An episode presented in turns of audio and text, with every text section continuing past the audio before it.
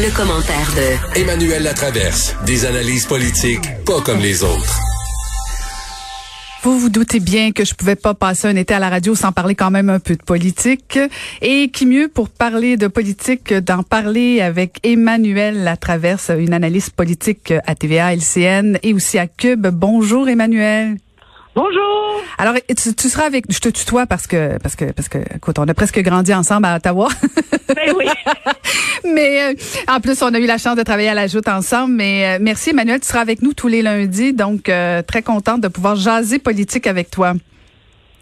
Ben oui, mais c'est un, un, plaisir. Puis il fallait que je participe à ce rendez-vous que tu es en train de créer. Tu sais, je pouvais pas passer à côté là. Ben oui, même si tu dois être épuisé.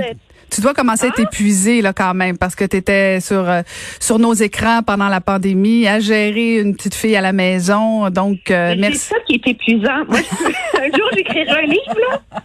C'est travailler et faire l'école à la maison en même temps. C'était pas le travail le, défi. le défi c'était de faire euh, la dictée, les maths, la grammaire et tout le hmm. reste en même temps. Mais bon. Mais ben, bravo, t'as réussi. L'année scolaire est finie. C'est réglé, c'est réglé. Donc euh, voilà. Et là, donc aujourd'hui, c'est une grosse journée quand même à Québec, Emmanuel. Oui, parce que c'était attendu. Ça circulait dans les couloirs à l'Assemblée nationale depuis euh, depuis plus d'une semaine là, déjà que le ministre, le premier ministre François Legault jonglait avec un, un, remaniement de ses ministres seniors. C'est ça qui est intéressant en vérité dans l'équation. Donc c'est pas un grand, euh, mais c'est ça qui donne l'importance à ce remaniement-là parce que finalement santé, trésor, justice, immigration vont changer. Alors on voit là, c'est comme c'est les, les postes euh, parmi les plus névralgiques là, euh, auxquels euh, François Legault soumet une chaise musicale, je dirais. Euh, donc, c'est Christian Dubé qui était au Conseil du Trésor qui va s'en aller à la santé, essayer de... Ben, de on parle de vouloir amener un nouveau souffle à la santé. Moi, je pense que c'est essayer de trouver quelqu'un qui va euh, dompter le mastodonte ingérable. Et donc, ça veut dire qu'il va y avoir une femme dans le trio économique. Toi, féministe comme moi, ça va te faire plaisir. Absolument. Elle qui s'en va au Conseil euh, du Trésor, on s'entend. Pourquoi on la met là? C'est pas surprenant. Après l'échec retentissant du projet de loi 61 sur la relance des infrastructures et etc.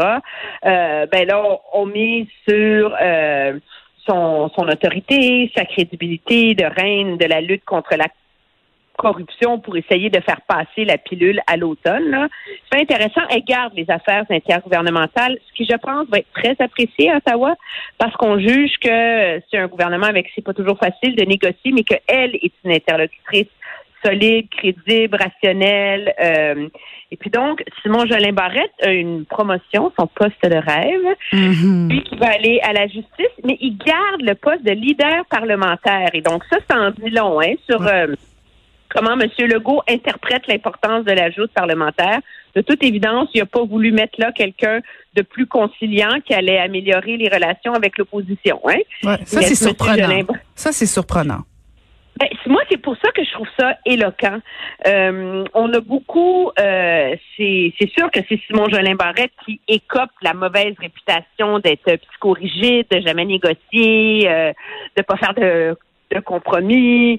Euh, de brusquer l'opposition, de manquer de respect pour euh, la, la chose parlementaire, mais de toute évidence, en le laissant là, M. Legault vient de confirmer son vote de confiance et finalement euh, ben moi je trouve ça très très bien la façon dont Simon Jolin Barrette euh, mène les choses. Donc faut pas s'attendre à un, renouveau dans les relations gouvernement-opposition à partir du mois de septembre. Et c'est Nadine Giraud qui va hériter de l'immigration tout en conservant euh, son poste aux relations internationales. Et là, ça pose la question, qu'est-ce qu'on fait avec Daniel McCann? Euh, Monsieur Legault, lui, était très redevable, hein, parce que c'est elle qui avait comme un peu sauvé une partie de la crédibilité de la campagne électorale après l'échec de Mme Bourdon. Donc, elle va aller à l'enseignement supérieur. Mais moi, je trouve que ce remaniement, dis-moi ce que tu en penses, là, mais c'est comme si le gouvernement est dans une position difficile. Tu sais, il veut pas corriger toutes les erreurs de la pandémie, puisque là, ça serait comme un aveu d'échec sur mhm. comment ça s'est passé. Mhm. Mais en même temps, les deux des échecs retentissants de cette pandémie-là, il laisse les ministres en place. Mhm, mhm, mhm. Ben, il laisse les ministres en place, mais en même temps, euh, Daniel Mécan perd la santé et, donc c'est quand même un désaveu énorme. Euh, oui, ça, je suis d'accord. Et, je, je, pas ce ministre-là que je pensais.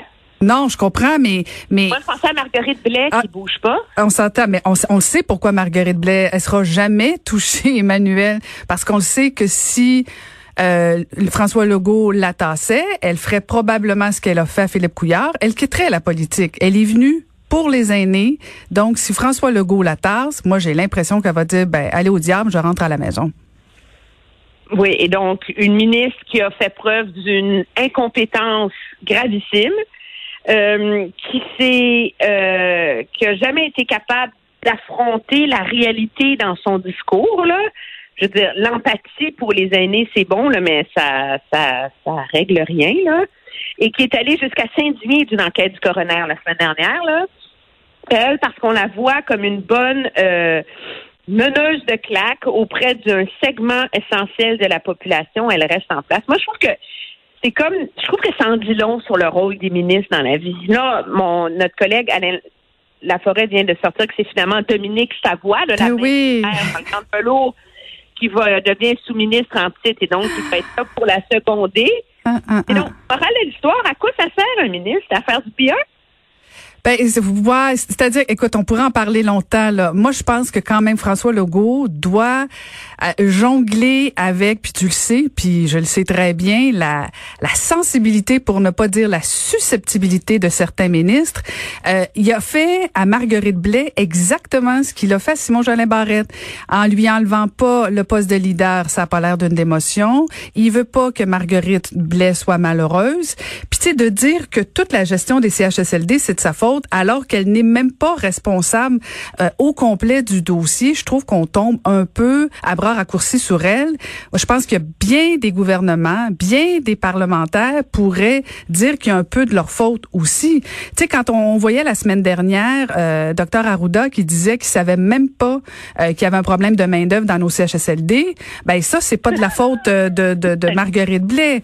Non, mais moi je pense pas qu'il faut. Moi, moi mon problème c'est pas de lui mettre sur le dos tout l'échec des CHSLD. Je suis d'accord avec toi. Il y a un échec collectif là-dedans. Mhm.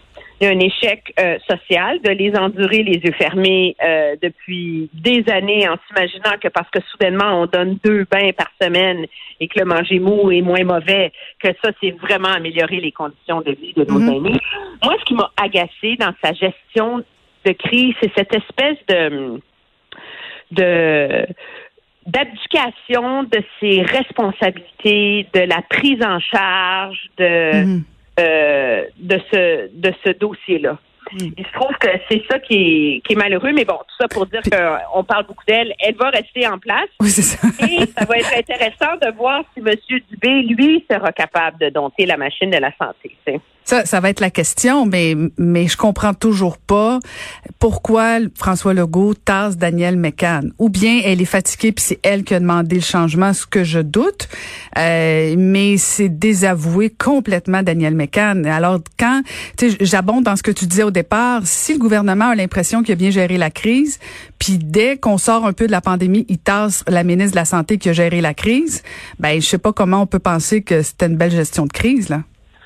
Ben, c'est particulier comme, comme choix parce que moi, je pense que dans l'ensemble, le réseau de la santé, Mme McCann a quand même réussi.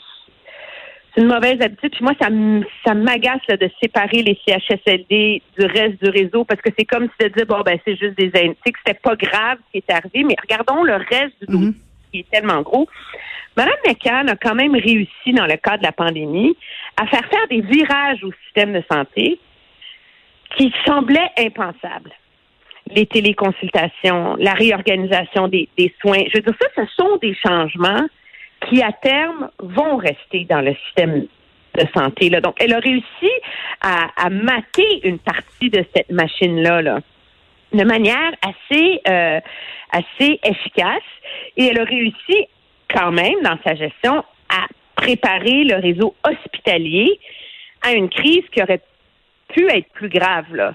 Donc, oui, c'est surprenant. Moi, je trouve qu'elle soit passée, d'autant plus que c'est pas comme si M. Dubé hérite de la santé sur les ailes d'une victoire extraordinaire. Là. Ben non, ben non, ben non, ben non, pas du tout, pas du tout. Je veux dire, c'est, c'est, c'est un des projets de loi les plus bâclés, le projet de loi 61 sur la relance des infrastructures qu'on a vu depuis mhm, mhm. dix années, tu sais.